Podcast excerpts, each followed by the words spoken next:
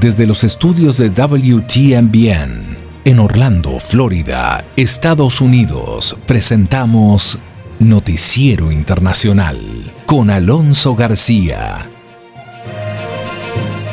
Hoy es miércoles 27 de octubre, me es muy grato saludarle. Por supuesto agradecerle por la oportunidad que me da de traer los hechos más relevantes de Estados Unidos América Latina y el mundo. Estos son los titulares de la presente edición. Estados Unidos reabrirá pronto sus fronteras aéreas para los extranjeros que estén completamente vacunados con una vacuna aprobada por la OMS o que puedan presentar una prueba COVID-19 negativa de 24 horas antes de viajar denuncian ventajismo oficialista en la campaña electoral venezolana. Lagos y lagunas se secan por el impacto del cambio climático en Bolivia.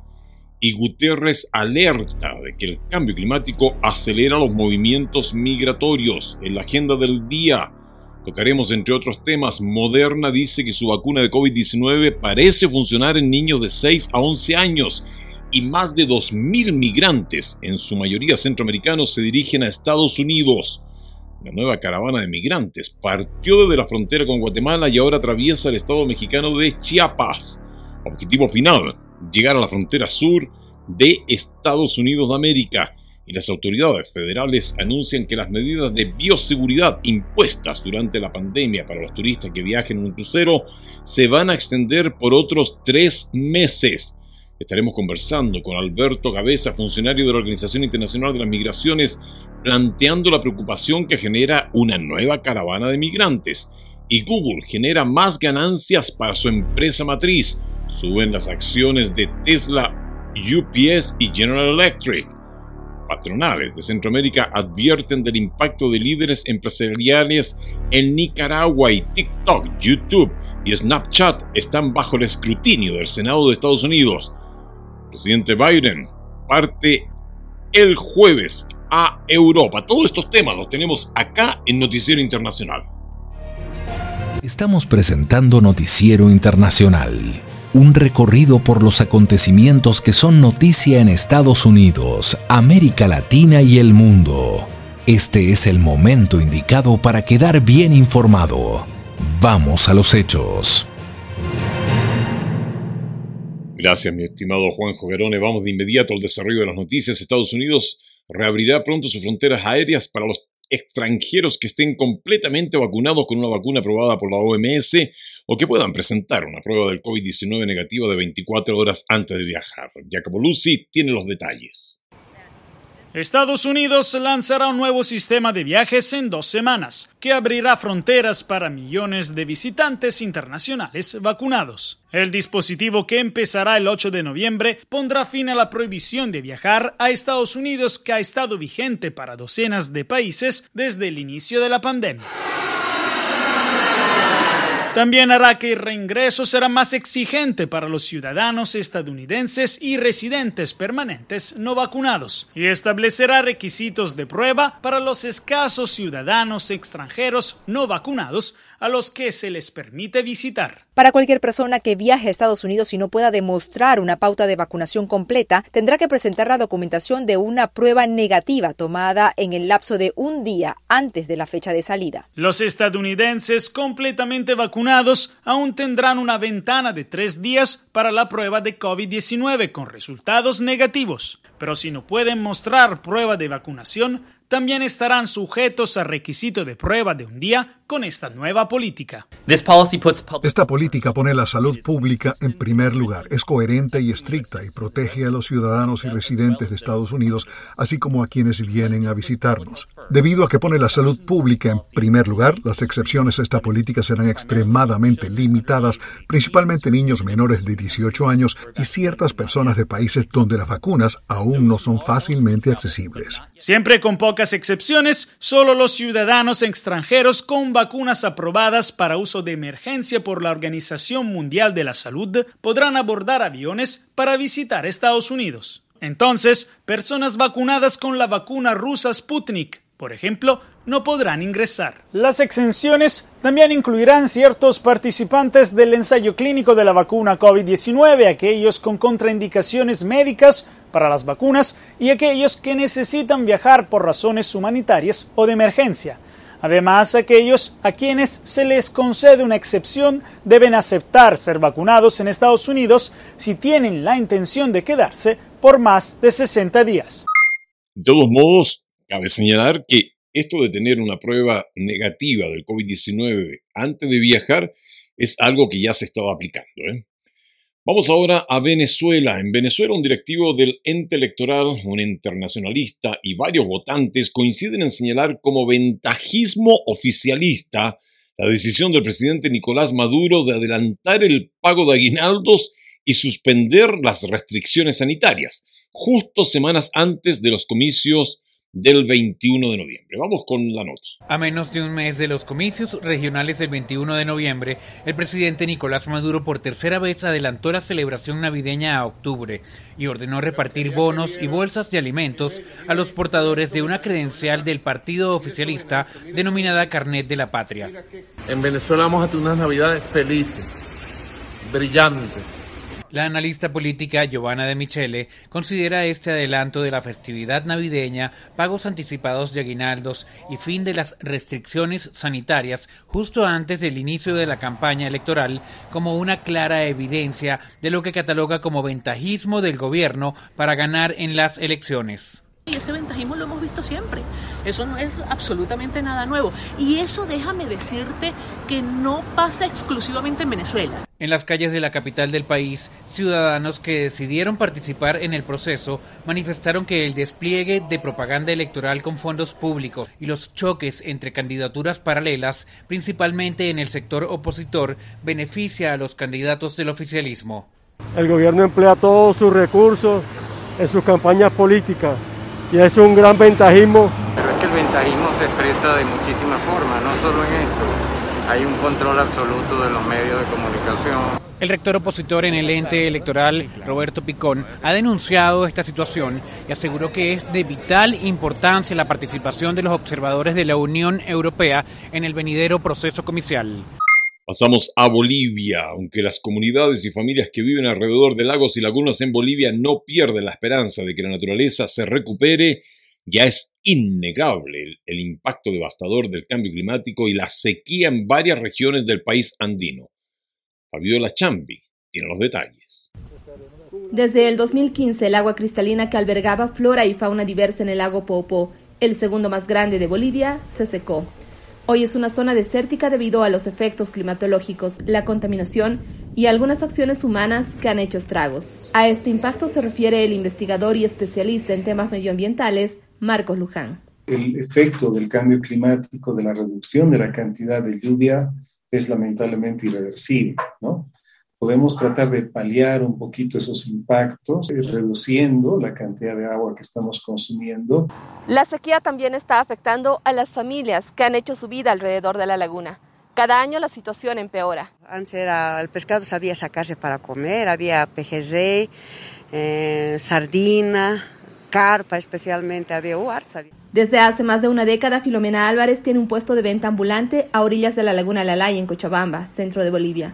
En varias regiones del país algunas lagunas ya se han perdido por completo y otras van desapareciendo rápidamente, producto también de la contaminación. La población va creciendo, van aumentando las actividades y tenemos más descargas de agua servida. Sin embargo, los habitantes de estas zonas en riesgo no pierden la fe. Creen que las lluvias volverán y rezan por ese milagro. La ONU alerta que para 2050 hasta 5.700 millones de personas podrían estar viviendo en áreas donde escasea el agua. Dice usted que un panorama bastante preocupante ha revelado el secretario general de la Organización de las Naciones Unidas, Antonio Guterres, al presentar un reporte sobre el estado del clima a pocos días de la cumbre global a celebrarse en Escocia. Celia Mendoza nos tiene los detalles desde las Naciones Unidas. We are both here Estamos aquí para seguir haciendo sonar la alarma, menos de una semana antes de la COP26 en Glasgow. Todavía estamos en camino hacia la catástrofe climática. El reporte proyecta que la temperatura global aumentará 2,7 grados centígrados y en respuesta a la voz de América, Guterres explicó las graves consecuencias que ese aumento de temperatura genera en las poblaciones. El cambio climático, de nuevo, es un acelerador del conflicto, no es la única causa, pero es un acelerador del conflicto y el conflicto impulsa el desplazamiento. Entonces, para mí está claro que el cambio climático es hoy uno de los factores más importantes en la aceleración de los movimientos migratorios. Guterres reconoció que algunas regiones, como el corredor seco de Centroamérica, ven amenazada su seguridad alimenticia, pero no cuentan con los recursos para adoptar mecanismos de adaptación y mitigación, para lo que el secretario general ha pedido 100 mil millones de dólares. Lo que importa obviamente es la efectiva entrega de los 100 mil millones. Y he estado haciendo campaña por la necesidad de esa entrega y espero que este apoyo ayude a avanzar en esa dirección. El secretario general, quien participará en la reunión del G20 en Roma este fin de semana, reiteró que los líderes de ese foro deben presentar propuestas de reducción de emisiones ambiciosas y un camino para cumplirlas. Pasamos ahora a la agenda del día con Sofía Pisani. Dos temas a destacar. Moderna dice que su vacuna de COVID-19 parece funcionar en niños de 6 a 11 años. Y más de 2.000 migrantes, en su mayoría centroamericanos, se dirigen en este momento a Estados Unidos. Vamos con la agenda del día que nos trae Sofía Pisani. Los viajeros que viajen a Estados Unidos a partir del próximo 8 de noviembre deberán mostrar una prueba de vacunación antes de abordar su vuelo, salvo algunas excepciones. Así lo anunció el portavoz del Departamento de Estado, Ned Price. Entre las personas exentas a los nuevos requerimientos están los menores de 18 años de edad, diplomáticos, tripulaciones de vuelos y viajeros que provengan de países con una tasa de vacunación de menos del 10% de la población población esta última excepción no aplica para viajeros con visas de turista. Asimismo, más de 2.000 migrantes, en su mayoría centroamericanos, continuaban el lunes caminando por el sur de México hacia el norte y llegaron por la tarde a Chiapas en medio de una intensa lluvia y tras nueve horas de caminata.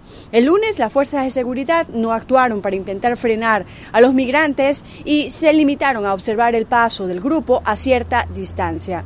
En todas las anteriores ocasiones de este año, las caravanas han sido disueltas antes de salir de Chiapas en México. Por otra parte, Moderna dijo el lunes que una dosis baja de su vacuna de COVID-19 es segura y parece funcionar en niños de entre 6 y 11 años de edad, mientras que el fabricante se une a su rival Pfizer para avanzar hacia la expansión de las vacunas para los niños. La FDA aún no se ha pronunciado sobre la solicitud de Moderna para expandir sus vacunas a los jóvenes de 12 a 17 años, aunque algunos países han aprobado las vacunas de Moderna para adolescentes. Y este es un tema bastante preocupante. ¿eh? Una nueva caravana de migrantes partió desde la frontera con Guatemala y ahora está atravesando en este momento el estado mexicano de Chiapas con rumbo Estados Unidos. José Víctor Rodríguez, nos informa desde la capital mexicana. Más de 3.000 migrantes, en su mayoría centroamericanos, avanzan hacia la Ciudad de México con la intención de hacer un mitin y luego dirigirse hacia la frontera con los Estados Unidos. ¿Por qué el Instituto Nacional de Migración no puede atender a estas personas? Eso es lo que le estamos diciendo al presidente de la República. Eso es lo que le decimos al pueblo. Eso le decimos al mundo. Necesitamos ser atendidos conforme a la ley de migración. Tras evadir un contingente de la Guardia Nacional, este fin de semana, cuando inició la marcha, las personas avanzan junto con mujeres, niños y ancianos, algunos hasta con carriolas en mano. No sé hasta dónde vamos a avanzar porque realmente este, todo depende de la mujer y los niños. Ah, a ese ritmo, ese es el... Sí, al ritmo muy lento, muy lento. Luego del cierre de la frontera con los Estados Unidos por la pandemia por COVID-19, migrantes aprovechan su estancia en México para solicitar amparos ante la justicia mexicana con la perspectiva de solicitud de tránsito temporal. Lo único que migración no te deja agarrar buses, pues te baja, porque para ellos este, no es válido, pero sí en realidad sí es válido porque viene autentificado con sello y con todas las firmas electrónicas de todos los jueces del Poder Judicial. El contingente avanza ante la mirada de la autoridad migratoria mexicana, pero lo hace muy lento, ya que impiden el uso del transporte público para cumplir su objetivo. Y vamos a conversar ahora precisamente con Alberto Cabezas, quien es funcionario de la Organización Internacional de las Migraciones, planteando la preocupación que genera esta nueva caravana de migrantes. Bueno, básicamente la Organización Internacional para las Migraciones tiene presencia en varias ciudades de México. Una de ellas es en Tapachula, en el estado de Chiapas. Por tanto, estamos con un equipo en el terreno desde siempre, pero muy atento a lo que está pasando con la caravana. ¿Qué ocurrió el sábado? El sábado salieron varios miles de personas, creemos que son poco más de 2.000, las que se están desplazando nuevamente en un gran grupo, lo que ustedes en los medios llaman caravanas, hacia el norte y han dicho que vienen a Ciudad de México. Entonces lo que tenemos es un equipo que se suma a este contingente y que lo acompaña continuamente para saber dónde está, cómo está y tratar de detectar necesidades que tienen estas personas fundamentalmente. ¿Cuál es la preocupación más grande? Muchos niños y, mujeres vienen en la caravana. Algunos indican que habían estado en Tapachula esperando por meses, inclusive algunos indicaron que casi un año eh, por estos procesos de asilo que definitivamente lo maneja el gobierno local. Pero ¿cómo ven ustedes esta situación? Sí, mira, básicamente lo que estamos observando es con mucho cuidado cuáles son las necesidades que tienen las personas migrantes. Y ahí que hemos visto, bueno, hemos visto personas que viajan en familia, eh, personas de distintas nacionalidades, no hay una nacionalidad, por así decirlo, dominante, hay varias nacionalidades al mismo tiempo y son personas que tienen necesidades muy distintas. Hemos visto algunos casos de desfallecimientos, vemos también situaciones difíciles por deshidratación y no olvidemos, aunque la incidencia de COVID no es tan alta en los estados del sur de México, que están transitando en un momento en que pues hay una pandemia y a lo mejor pues debería haber unas condiciones de higiene y sanitarias de más altas de las que ellos pueden disfrutar. Por tanto, estamos eh, muy atentos a lo que está pasando y tratando de entender y de estar eh, pendientes de qué necesidades tienen estas personas. Se espera que pueda haber la apertura, como se hizo en Tapachula, de un lugar de acojo temporal en la Ciudad de México para poder asistir a estas personas y de pronto algunos que tienen preguntas acerca del proceso de asilo y, cómo pueden manejarlo? Mira, todavía tan lejos de Ciudad de México, realmente están transitando entre Chiapas y Oaxaca, que son dos estados del sur del país. Todavía les quedan días para llegar porque están caminando. Y bueno, si nos remitimos así a lo que pasó en 2018, sí se habilitó un espacio público, el un estadio deportivo para estas personas, eran más, pero no hemos escuchado todavía nada de que haya un plan para atender al grupo que en este momento se está moviendo por el sur del país. Lo que es muy importante siempre es poner los derechos de estas personas por delante. Y tú decías, ¿qué les vamos a ofrecer? Bueno, pues hay, por supuesto, una necesidad de saber qué opciones de regularización podrían tener estas personas. Hasta el momento la más fuerte es la solicitud de asilo en México. Eso es algo que se ha activado, pero que sabemos también que lleva tiempo y que las autoridades pues están tratando de que sea más ágil de lo que está siendo últimamente porque es una necesidad para estas miles de personas que están moviéndose ya por el sur de México. ¿Cuál es la recomendación que le mandan a estos migrantes en especial en este proceso de tránsito? Bueno, las personas migrantes siempre son personas vulnerables, máxime cuando van por zonas que no conocen y tienen acceso a servicios limitados básicos, ¿no? Tanto de salud como de atención médica, sí, sobre todo, pero de otro tipo también, ¿no? Hacer llamadas llamadas a sus familias, decirles que están bien, eso genera incertidumbres y las familias no saben qué está pasando, ¿no? Conectividad, que parece una cosa que todos tenemos en nuestros teléfonos, pero ellos no la pueden no tenerla durante días, ¿no? Y alguien que está preocupado por ellos en algún lugar. Fíjese usted que este es un punto interesante, tan como informar al día de ayer de Biel.USA, eh, un sitio de noticias, un sitio muy serio con excelentes reportajes, informó el día de ayer que el presidente Joe Biden ha retrasado el cumplimiento de la orden judicial de permanecer en México hasta que México respalde la política de inmigración de la anterior administración de Estados Unidos. De hecho, el gobierno de Biden se niega a actuar de inmediato sobre una orden de la Corte Suprema de reiniciar la política de permanecer en México en noviembre.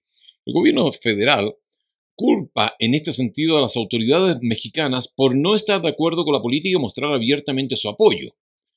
Dicen que van a comenzar la implementación en noviembre, pero la letra pequeña señala siempre que México esté de acuerdo. Y esto lo comentó el exdirector de Operaciones de Aduana y Protección Fronteriza de Estados Unidos, Mark Morgan, a Washington Examiner. El documento de seguridad nacional, DHS, anunció previamente que está tomando las medidas necesarias para cumplir con la orden judicial que requiere volver a implementar el programa de buena fe. Sin embargo, recordemos que México es una nación soberana que debe tomar una decisión independiente para aceptar el regreso de personas sin estatus en México como parte de cualquier reimplementación del programa. Y eso lo señaló el 10S en ese momento. Esa es la situación entonces que se empieza a revivir en la frontera sur de Estados Unidos. Pasamos ahora a otro ámbito de la noticia. Autoridades federales anuncian que las medidas de bioseguridad impuestas durante la pandemia para los turistas que viajen en un crucero se van a extender por otros tres meses.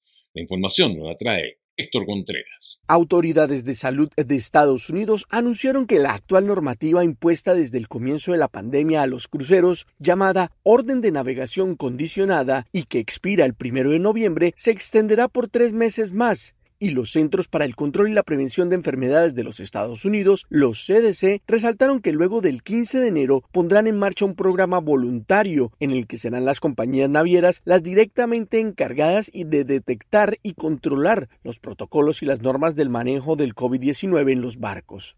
La industria de los cruceros ha sido de las más afectadas desde que fue declarada la pandemia, ya que muchos barcos que surcaban las aguas del mundo se convirtieron en focos de contagio, por lo que varios puertos a comienzos del 2020 negaban la llegada y desembarque de sus pasajeros.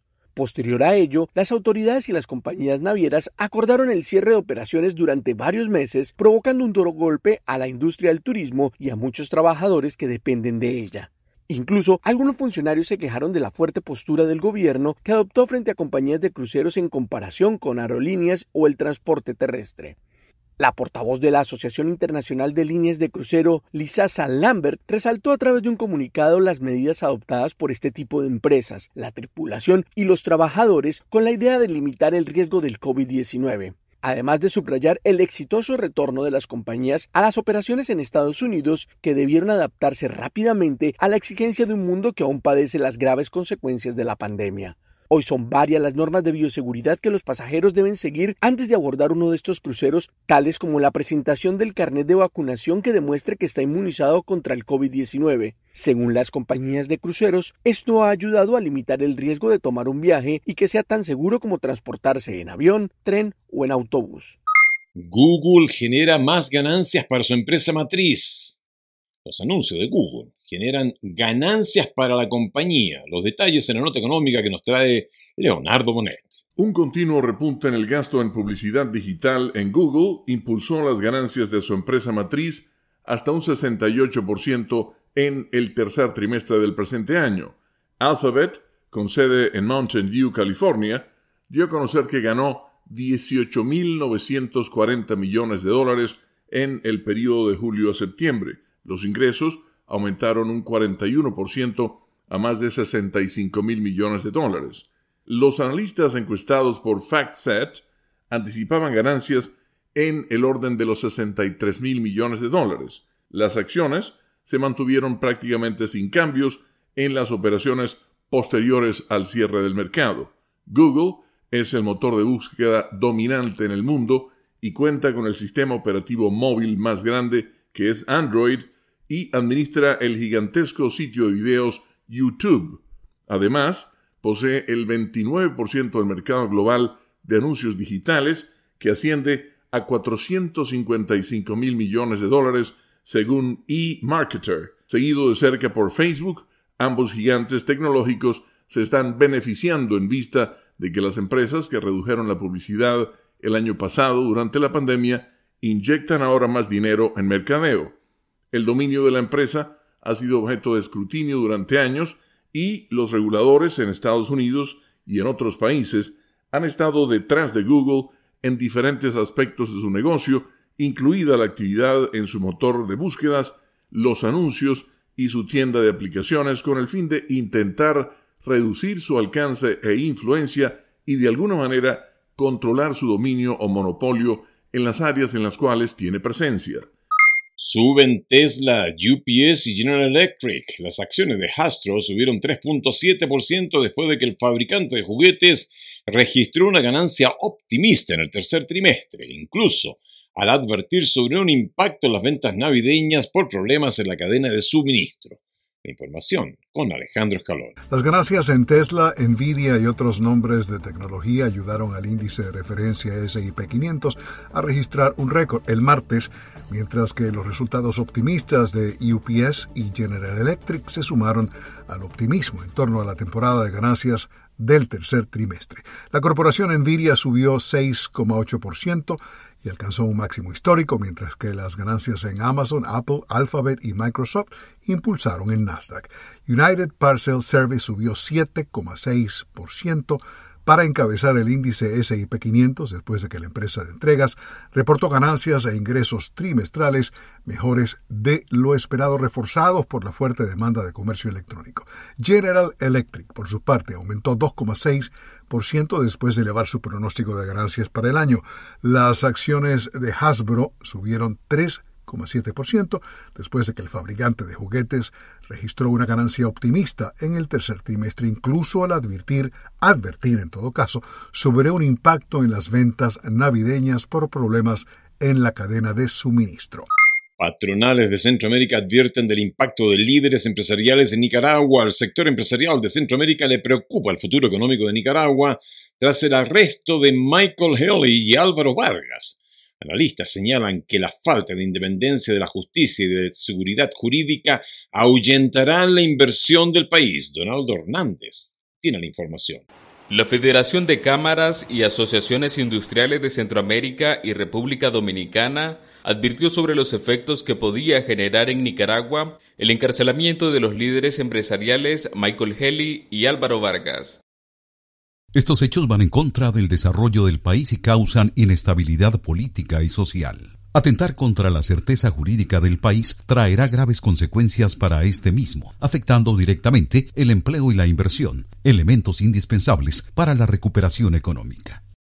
La Corte Suprema de Justicia es señalada por diversos organismos no gubernamentales de ser controlada por el partido de gobierno para encarcelar a los críticos de la administración Ortega Murillo, sin embargo, el diputado oficialista Carlos Emilio López asegura que ese poder del Estado es independiente.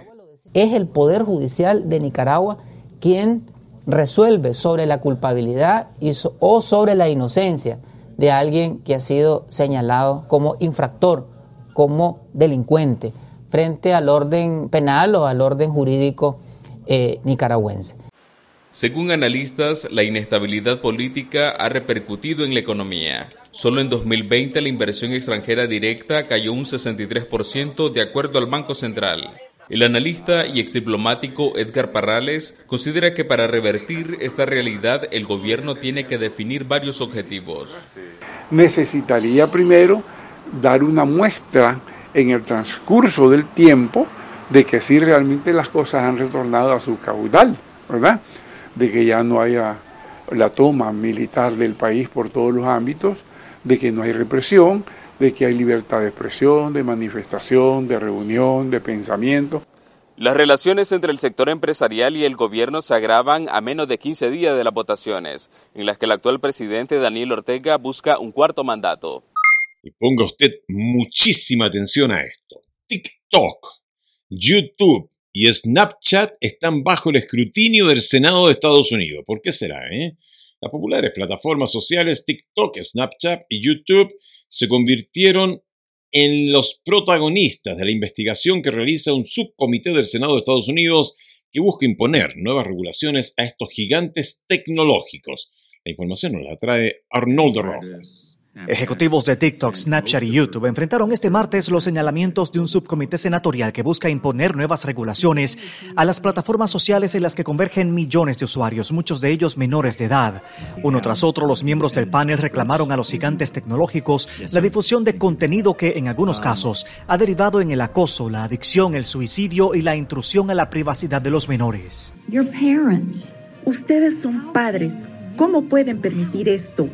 Y se nos pasó el tiempo de Noticiero Internacional. Gracias por haberme permitido compartir con ustedes estos momentos de noticias en una producción de la WTMBN. Agradecemos a The Broadcasting Board of Governors por el apoyo que nos da con corresponsales en los lugares de los hechos para traerle a usted información siempre de primera mano. A nombre de todo el equipo y el mío personal, le deseamos un maravilloso día y por favor, cuídese mucho.